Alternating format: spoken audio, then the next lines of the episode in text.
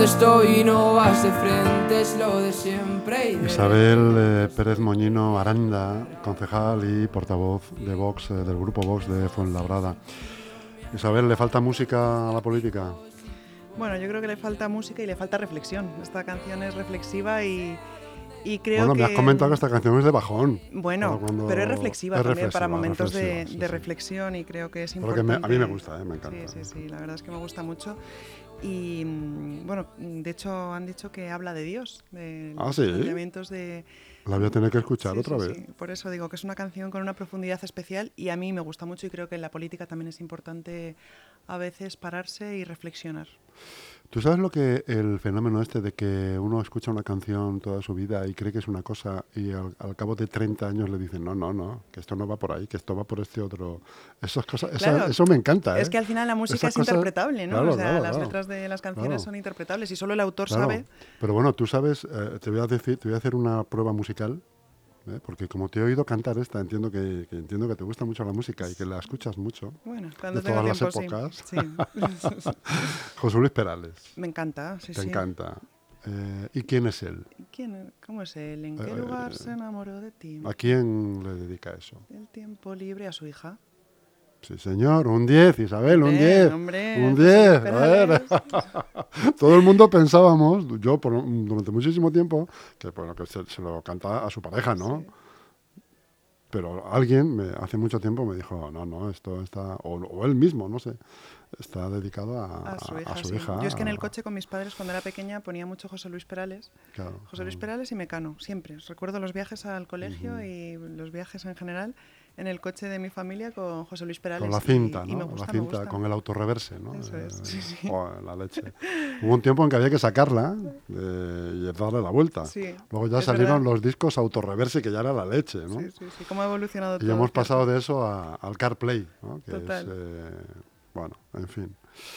Eh, aquí es que tenemos una mentalidad muy vintage todavía, Isabel. Ujú. No digo en Leganés, eh, digo en, la, en el general. En general. bueno. Bueno, pues eh, Isabel eh, Pérez Moñino, eh, ¿cuánto tiempo llevas en política? Pues empecé en 2019. Yo antes de estar en política he sido abogada, soy licenciada en Derecho y, y bueno, pues eh, hay veces que miro para atrás y digo, ojo, esos juzgados, esos tribunales, Mm. esos calabozos. ¿Os eh, echas de menos? Me gusta muchísimo la política, os he descubierto una verdadera vocación. Yo estoy aquí como verdadera vocación de servicio público a mis vecinos de Fuenlabrada. Y, y bueno, pero es verdad que ese bagaje profesional previo a la política creo que es fundamental. Te ha yo, servido, ¿no? yo siempre digo que un político antes de estar en, en cualquier institución pública tiene que haber pasado por eh, un trabajo previo a, a la actividad pública. Hombre, de hecho debería tener su propio oficio, su propio trabajo. Es que eso te da libertad. claro, Tener tu claro. propio trabajo te da plena libertad y, y te da además credibilidad a la hora de hablar pues, de autónomos, de pymes, de mm, pagar una nómina, de llegar a final de mes. A mí me chirrían mucho, Isabel, eh, esos políticos que los hay en todos los municipios, eh, que llevan 25 años, 28 años Sí. eh, en lo público, ¿no?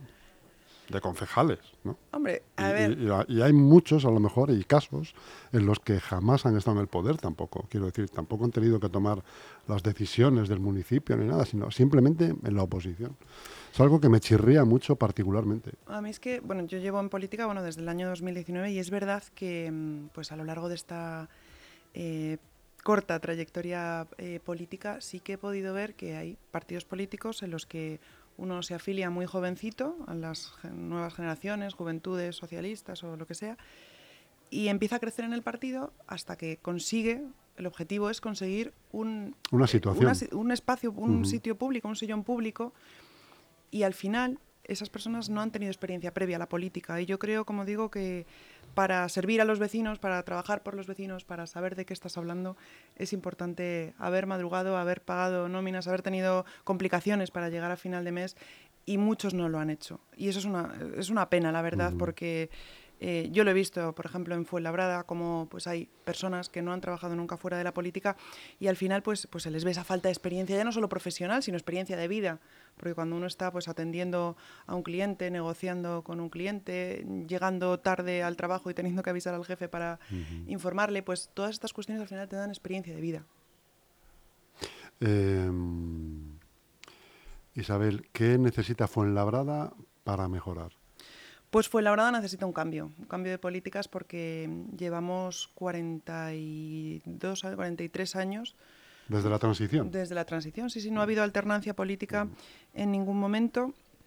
Y esto es lo verdaderamente triste, que no ha habido oportunidad de que otros políticos, que no sean los privilegiados del Partido Socialista de Fuenlabrada, gobiernen nuestra ciudad y apliquemos otras políticas con otro tipo de perspectiva. Y esto es lo verdaderamente triste, que vemos una ciudad al final con unos impuestos altísimos que, que pagamos todos los vecinos de Fuenlabrada, los impuestos locales. Vemos una ciudad sucia, vemos una ciudad que no se cuida, vemos una ciudad totalmente ideologizada por parte del Partido Socialista. En Fuenlabrada la ideología lo impregna absolutamente todo. Todo el ocio que hay en Fuenlabrada está protagonizado por el Partido Socialista, que sube con su megáfono, su micrófono y da una charla a los vecinos en los que les dice esto lo tenéis gracias al Partido Socialista. Y lo que se les olvida decirles es que esto lo tienen gracias a los impuestos que pagamos todos los vecinos de Fuenlabrada. Y es una vergüenza porque al final se ha convertido Fuenlabrada en una absoluta red clientelar en una, mm, en una agencia de colocación de amigos y familiares del señor alcalde y de todo su equipo de gobierno. Y yo siempre digo que, realmente el, el, PSOE de Fuenlabrada son los privilegiados de, de Fuenlabrada. Son los privilegiados porque llevan toda la vida viviendo de la política con sueldos de 60.000, 70.000 euros.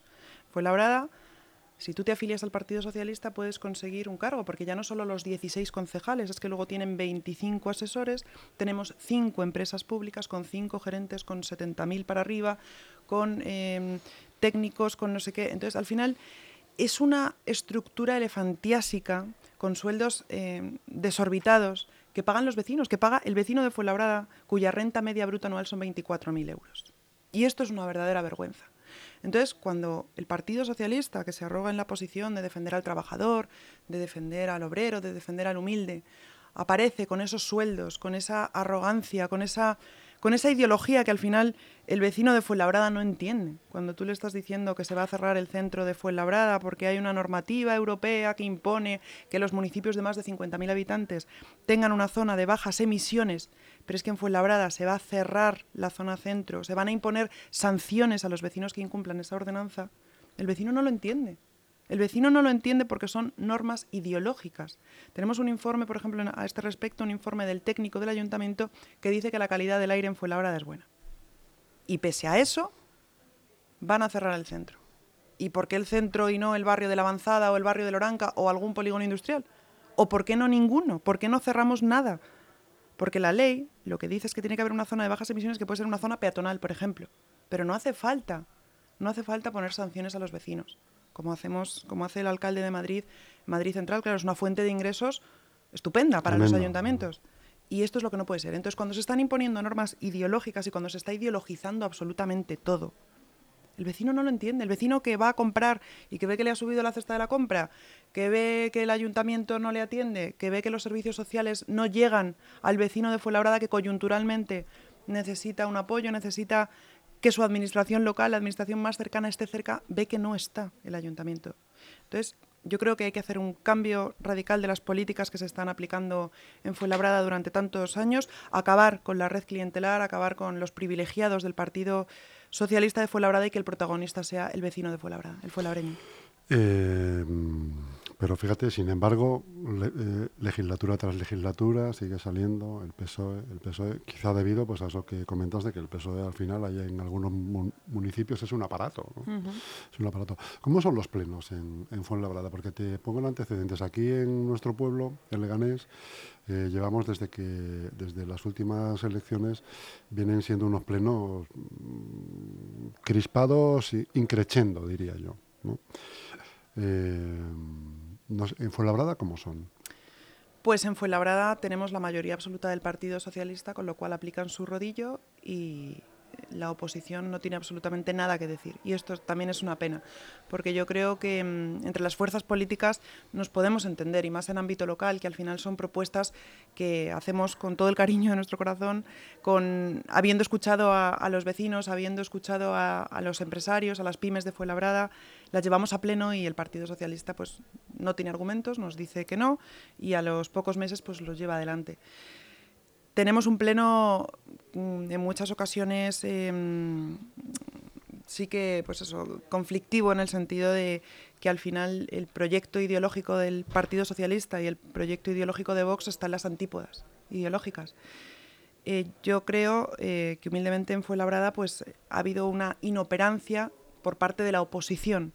Y es verdad que desde que ha llegado Vox se han tambaleado los cimientos del Ayuntamiento de Fuenlabrada. Hemos hecho una oposición frontal frente al Partido Socialista, hemos hecho una oposición leal a los vecinos que han depositado su confianza en nosotros, hemos hecho una oposición coherente con los principios que defendemos.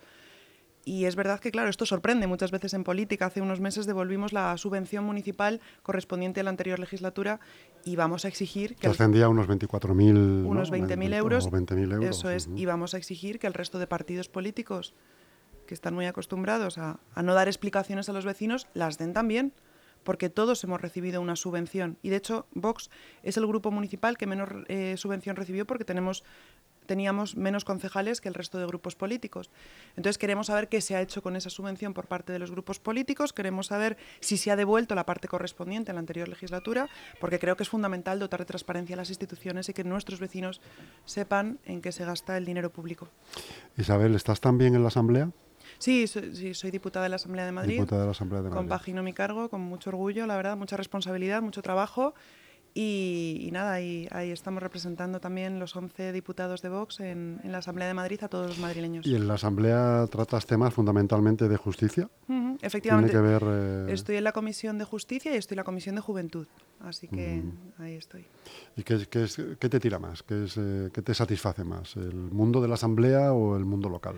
A mí me gusta, me gusta mucho la política municipal. Siempre me he declarado muy municipalista. Creo que es eh, fundamental que el político esté en la calle, no sentado en el sillón dando lecciones que, que, luego en muchas ocasiones hemos visto cómo la política tradicional se aleja de lo que dicen las instituciones, de lo que luego hace en la calle. Y me gusta mucho la política municipal, pero es verdad que la política autonómica me da una perspectiva mucho más amplia de la Comunidad de Madrid y me está ayudando a entender muchas cosas que pasan en Fuenlabrada, pues muchos convenios que se firman. Entonces, eh, creo que, que me está ayudando y me está aportando mucho estar en la Asamblea de Madrid pero sin duda yo me declaro fan del municipalismo, me gusta mucho estar cerca de la gente, estar cerca de mis vecinos, escucharles y, en ello vamos a seguir, voy a seguir compaginando mi, cargo de diputada y mi cargo de concejal. Isabel, ¿te gusta la fruta? pues no, la verdad es que como poca fruta, eso es verdad. no, no me gusta mucho la fruta. No te gusta la fruta. No. Eh, bueno, me gusta más la verdura. La verdura, esa es más de, me parece muy bien. Eh, tildas todo esto que está pasando en, en algunas de tus declaraciones, eh, lo tildas de, de, golpe de Estado. ¿no? ¿Cómo has vivido todo este proceso hasta ayer mismo, que fue la investidura? ¿Cómo lo vives? Pues ayer fue un día negro, la verdad, para España, para las instituciones, para el Estado de Derecho, para la igualdad ante la ley.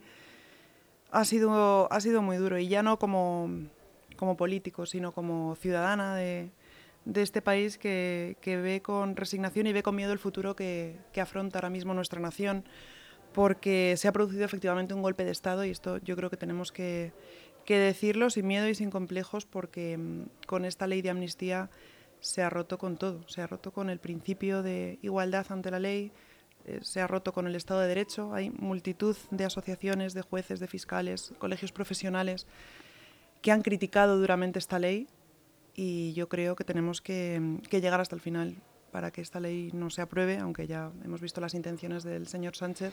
¿A qué te refieres con, llegar hasta el final? Bueno, todas las, em, todas las herramientas jurídicas y todas las herramientas legales que tengamos. Y yo creo que Vox en eso nunca ha tenido ningún miedo en, en utilizar las herramientas democráticas, las herramientas legales y jurídicas, como siempre decimos, dar la batalla en las instituciones, en la calle y en los tribunales y, en ello están mis compañeros en, el Congreso de los Diputados. Aventuras una legislatura compleja. Hombre, complejísima, porque eh, los independentistas siempre van a querer más, siempre van a querer más. Entonces, la ley de amnistía es el principio de muchas de las prebendas que va a ir teniendo el Partido Socialista para poder aprobar leyes, para poder aprobar presupuestos, para poder aprobar todas las cuestiones y, seguir con la legislatura adelante. Entonces, eso es lo que da verdadero miedo. Yo creo que ahora estamos en un momento crucial de, de España, un momento muy complicado para las instituciones porque está en juego el Estado de Derecho y, yo creo que tenemos que, centrarnos en, intentar que esta ley pues no salga adelante porque, como digo, supondría un antes y un después. ¿Contemplas, a pesar de todo, Isabel, que el eh, presidente que ya nos tiene acostumbrado, que estamos ya en quinto de Pedro Sánchez, ¿no? como, aquel, como, decía aquel, realice una pirueta final y medio engaña a todos, una vez más?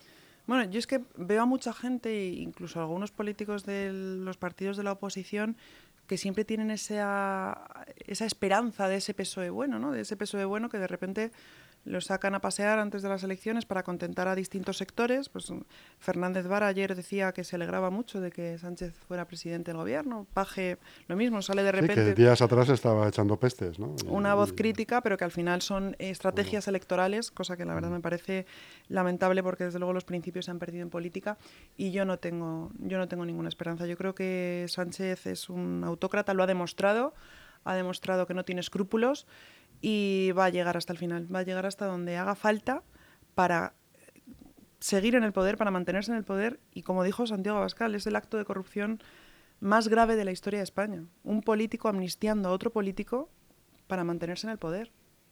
¿Por qué no fue el señor Sánchez con la ley de amnistía en campaña electoral?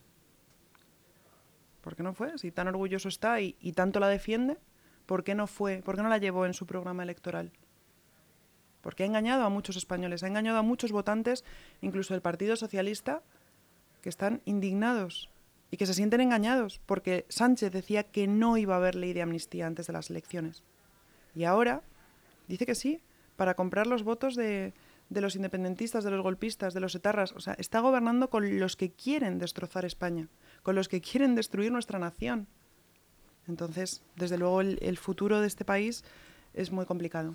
Por eso te decía que, que, dentro de esos giros, de no llevar la amnistía en su programa y luego resulta que fabrica una, eh, dentro de esos giros existe la posibilidad, ¿no? aunque sea remota, de que eh, haga un giro más y al final la amnistía se quede eh, en una condonación de los famosos 15.000 millones. millones de euros y las deudas de los Puyol y donde dije digo, digo Diego es capaz, es capaz de cualquier cosa. Es que Sánchez... Es, más que capaz, como decían los, los, los fofo y fofito, es capataz. Es, que es capaz de cualquier cosa. Y el problema es que esta fractura y esta factura la van a pagar los españoles, las generaciones futuras. Entonces, yo creo que tenemos que tener una vista a largo plazo y no a corto plazo y, y analizar en qué situación está ahora mismo nuestra nación y defenderla, defender los principios democráticos, la igualdad ante la ley, insisto que me parece fundamental, la independencia del Poder Judicial y escuchar a los expertos, ya no lo que dice Vox, sino lo que han dicho los jueces, los fiscales, lo que ha dicho los colegios profesionales, entre otros el colegio, el ilustre Colegio de Abogados de Madrid, y yo creo que, es ahí donde, donde, tenemos que poner el foco, en escuchar a los expertos, porque este señor, el, señor Sánchez, es un autócrata que no tiene ningún principio y que va a seguir adelante con, con, sus planes con tal de mantenerse en el poder, que esto es lo más grave de todo, que ha comprado esos siete votos con una amnistía. Yo el otro día le decía al señor Ayala, al alcalde de Fuenlabrada, porque claro, este debate también salió en el pleno de Fuenlabrada, porque precisamente Ayala, Javier Ayala, votó a favor de la ley de amnistía, votó a favor de los pactos con los independentistas, con los golpistas. Y, yo se lo decía, digo, señora, ¿ya la va a amnistiar usted ahora a los vecinos que no pueden pagar sus obligaciones tributarias? ¿Hasta dónde vamos a llegar? ¿Hasta dónde vamos a llegar? Isabel Pérez, ¿contemplas volver a la abogacía? En un futuro distópico. Pues me gusta, me encanta mi, me encanta mi profesión. O estudié Derecho además convencida de que quería ejercer. Em, descubrí que se me daba bien además, con toda la humildad. Pero luego descubrí que la política, bueno, siempre me ha encantado la política desde, desde pequeña también. Y, he descubierto que, que, me encanta ejercerla, porque es verdad que, bueno, pues había estado afiliada a otro partido político. De hecho, había mandado cartas cuando era pequeña algunos políticos que me contestaron desde su gabinete. Sí, sí, sí. Con 11, con 11 años, no, a nivel en otros, ah. Sí, sí. ¿Con 11 años? Sí, sí, con 11 años escribí Aznar en concreto. Bueno, o sea, tú no escribías a los reyes, ¿no? Escribías a... a los políticos, ¿no? O sea, para que veas Eras que... siempre has sido una mujer con los pies en el suelo, ¿no? Eso de reyes, siempre, esto no, esto no existe, Nada. ¿no? Yo escribía antes a Aznar que a los Reyes Magos y me contestó su gabinete de, de comunicación con 11 años. Entonces siempre me ha gustado mucho la política, pero nunca había estado en política activa y, bueno, cuando surgió la oportunidad de representar a Vox en Fuenlabrada, vamos, pues con muchísimo orgullo y, y muy agradecida, la verdad, y mucha responsabilidad. Pues dije que sí y estoy encantada. He descubierto una vocación. Me encanta lo que hago, me encanta mi trabajo y muchas veces cuando hablo con mis amigas, que muchas son abogadas, porque claro, pues al final las conocí en la universidad a muchas, me dicen, Joisa, es que eres de las pocas personas que conozco que me dicen que le encanta su trabajo. Digo, es que me encanta. O sea, yo me levanto por la mañana y digo, a ver qué puedo hacer, cómo puedo crear, qué puedo... Y me gusta muchísimo, muchísimo. Así que bueno, lo de volver a la abogacía, seguro, porque al final pues la política... Es otra vocación también. Eso ¿eh? es. Vocación. Son dos vocaciones que, que me encantan y las tengo ahí y bueno, pues ahora estoy disfrutando mucho de la política. Isabel Pérez Moñino Aranda, concejal eh, y portavoz del grupo Vox de Fuenlabrada, muchísimas gracias por tu tiempo. Gracias a Eh, vosotros. encantado de conocerte. Espero, como ya saben los oyentes, eh, vamos a realizar una serie de tertulias en lunes alternos donde tendremos, eh, nos congratularemos de tener la presencia de Isabel Pérez en estas tertulias. Muchísimas gracias por todo. Muchísimas gracias a vosotros. Más alto es el poder